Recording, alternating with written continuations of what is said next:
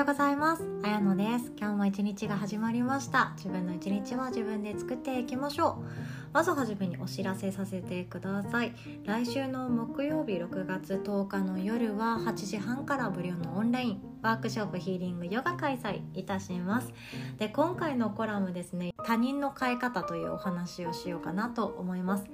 変えたい人いますか？あの人のこういうところを変えてやりたいとか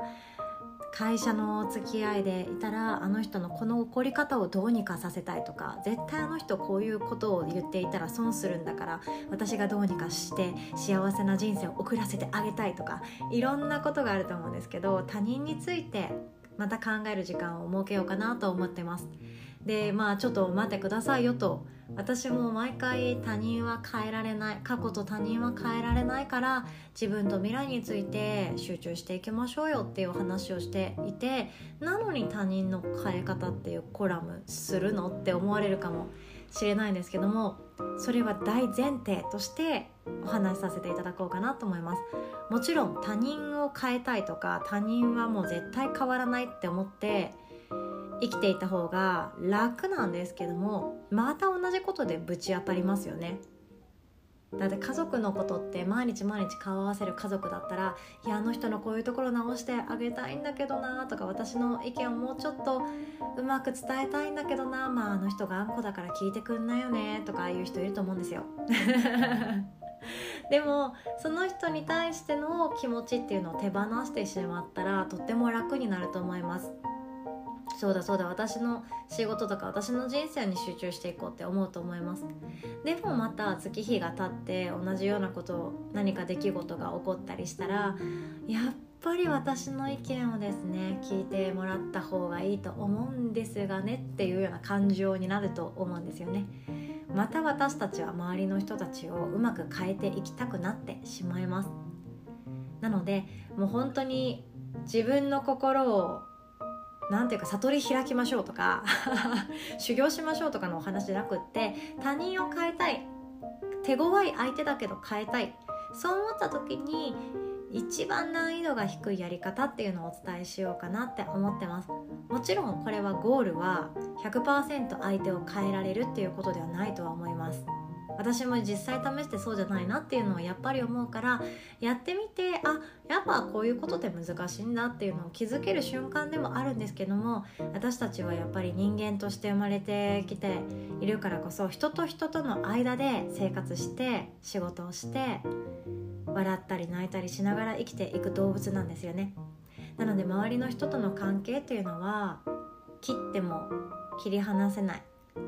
いつずっとついてくるものだと思ってます。なのでその中で少しでも生きづらさが手放せられたらなとは思っております。で、えっと、初めてご参加される方だけ LINE から一言ですね参加したいですっていうメッセージをいただければ ID とパスワードをお伝えいたしますのでご連絡ください。過去に何度もご参加されたことがある方はもう連絡不要ですので そろりとですねマイペースでリラックスモードでぜひともお入りいただければと思います。もうお酒とか飲みながらポッドキャスト感覚で聞いてくださったらとても嬉しいです。で今日は何を一緒に考えようかなと思ったんですけども他にもですね他人の他にも私たちって悩みの種があってそれが何かというと自分の短所弱みだと思います。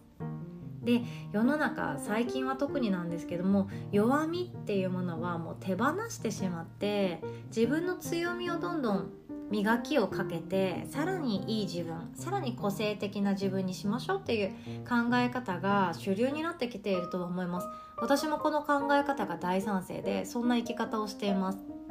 でもなんでまず自分の弱みっていうのが悩むかっていうとこれは自己肯定感とかとも大きくつながってくると思うんですけどまずどこでどんな人たちと一緒に仕事をしたり関わっているかっていうのが大きく影響してると思うんですよね。私は今もうほんと個人で仕事しているから自分の強みっていうものをもっと磨きたいなって思うんですけどももし自分が会社を辞めずにあの会社でバリバリに働いていたら自分の弱みとずっと向き合ってると思うんですよね。なので今弱みと向き合っている方弱みをどうにかしたい自分の欠点だって思っているところもしくは思い込んでしまっているところをどうにかしたいなって思ってる人はきっと周りにたくさん人がいる環境だったり自分の職場っていうものがチームで動いたり会社員の一人として働いていたりそんな環境があるからなんじゃないかなって思うんですよね。私も実際短所だらけの人間です。誤字脱字ひどいし めちゃひどいです。で、えっと、連絡するのもよく忘れるしカレンダーっていうのも何回見返しても当日になって忘れてることがあったりとかゴミ捨てもよく忘れます。友達の名前もなんか間違ってしまうこともあるくらいダメダメダメダメ人間なんですよ。で会社員時代は特にその誤字脱字っていうのがダメダメすぎてもう取引先に書く文章の誤字脱字がひどいとかあとは上司に対しての敬語がめちゃくちゃだったりとか。飲み会とかではねとてもまたフランクで「君いいキャラだね」とか言われるんですけどやっぱりそういかない時の方がもう9割ぐらい占めている日常だったので全然評価してもらえなかったです。でもこの弱みっていうものが本当嫌で嫌で仕方なくって私のこういうところが治ればいいのになとかあの人みたいにもうクリアでそしてスマートに仕事ができたらもっと自分も周りの人から受け入れられるのになとかすっごい思ってました私にないものを周りの人たちはみんな持っているような気がして自分の弱みっていうものが大嫌いで大嫌いで仕方がなくって私のこの性格があるからこそ私は評価されないんだとか私のこの性格があるからこそ自分はなんだかここにいてはいけない人間なんじゃないかって思ったりもしてしまうくらい自分の短所とか弱みっていうのが嫌だったんですよね。でも場所を変えてみてください。是非とも今会社員でとかチームでずっと働いていてとかそれこそ家族の中での悩みもあるかもしれないですけども一歩全然違うコミュニティに属した時ってその弱みっていうのは本当に弱みになりますかね？私の場合はですね本当今桂先生とタッグを組ませてもらってるからこそ私の苦手なところは桂先生のちょうど強みだって 本当に文書書くにもお願いしたりとかこの文の作り方って合ってるとかもう恥ずかしいもう新卒1年目ぐらいですることをですねまだ桂先生に頼ってやってます。でもミスしまくるより全然いいかなと思って割り切ってはいます。で私の弱みって思っていたことっていうのは誰かの強みであればその人とタッグを組めばカバーしてもらってお互いウィンウィンになったりするんですよね。でもっと言うと私はこの弱みがあるからこそ誰かにお願いができるっていうような権利を持っていたかなって思うんですよね。今であれば私は例えばじゃあもう本当に文章が下手すぎて日本語が下手すぎて誤字脱字が多すぎてワードエクセルパワポやりたくないって思っていたとしましょう。超極端ですけど。そのぐらい極端だったとしても私これが本当に全然ダメでね。あなたにちょっと協力してほしいんだけどって堂々と言えるんですよね。苦手なところがあるからこそ堂々と相手にお願いができたり助けを求めたりすることができます。で助けを求めるっていうのは行為そのものだったりも実はします。仲間ともっと結束を固めたいなとか絆を強めたいなっていう場合はお願いとか頼りにするっていうのが一番いいんですよね。私たちもそうじゃないですか？友達とか後輩から「いや何々ちゃんがいないと私生きていけないから」まあこれ大げさですけど「何々ちゃんがいないと仕事うまく回らないからお願いだから助けてください」って言われたらめっちゃ嬉しくなりません？もうね天狗になるかもしれないぐらい 嬉しくなっていや私にできることは惜しみなくやろうって思いますよね。だからこそ弱みがあるっていうのはメリットにもなる場合があります。なのでこの弱みをただ潰そうただ消そう全然違う自分になるように頑張ろうなくって私の弱みはこれで私の強みはこれで弱みを生かすならこういうやり方強みを生かすならこういうやり方っていう風に考えてあげるだけで自分の全てを肯定することができます。これって大切なことだと思っています。私たちって弱みがあるからこそ自分のダメなところがあるからこそ私ってここにいちゃダメなんじゃないかなとか私って邪魔なんじゃないかなって思ってしまうことがあると思うんですけど実は全然違います。弱みを持っているっていうのは相手を必要とする。相手に居場所を作ってあげることができるんじゃないかなって思ったりもしています。そう。そして強みを生かすっていうことはもちろん一番大事ですよ。強みぜひとも生かしてください。で強みが見つかりづらいことがよくあります。私だって自分のいいところって聞かれたら何か分かんないんですよね。未だに分かんないです。やっと言えるのがどんな人とも楽しく話せたりするっていうとこくらいかな。なんですよ。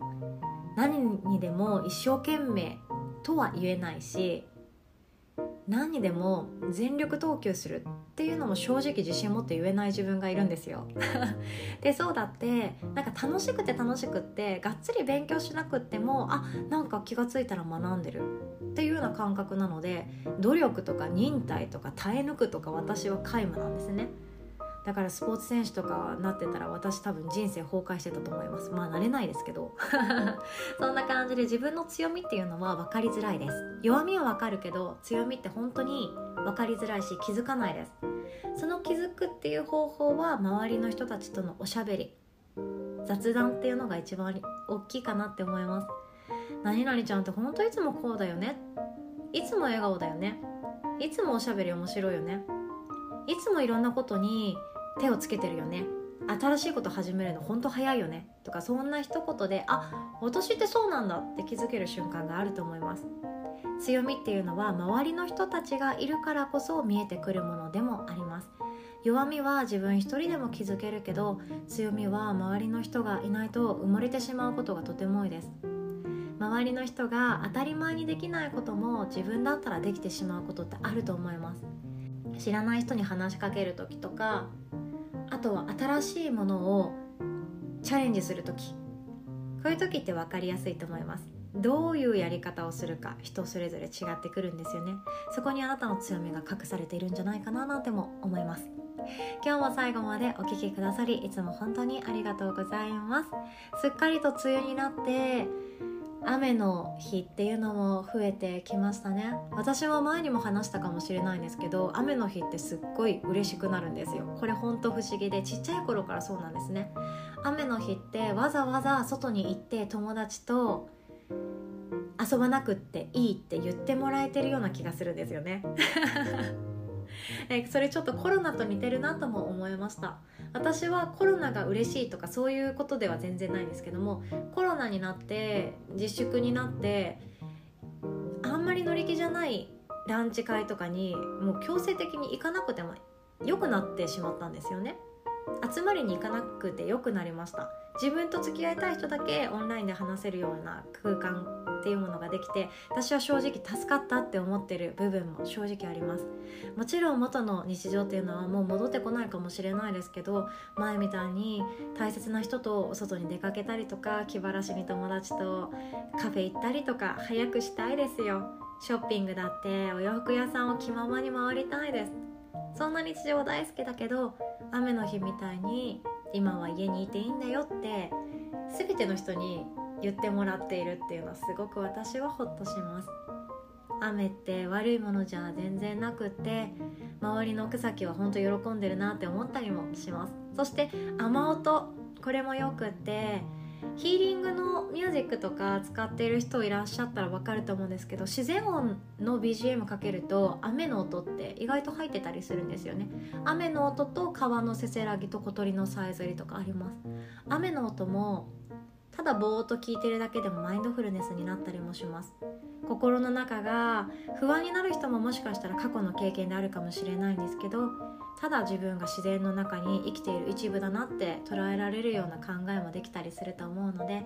雨が嫌いな人は是非今年は一緒にイメージチェンジができたらいいかなと思っております。それでは今日も素敵な一日をお互い作っていきましょう。おしまい。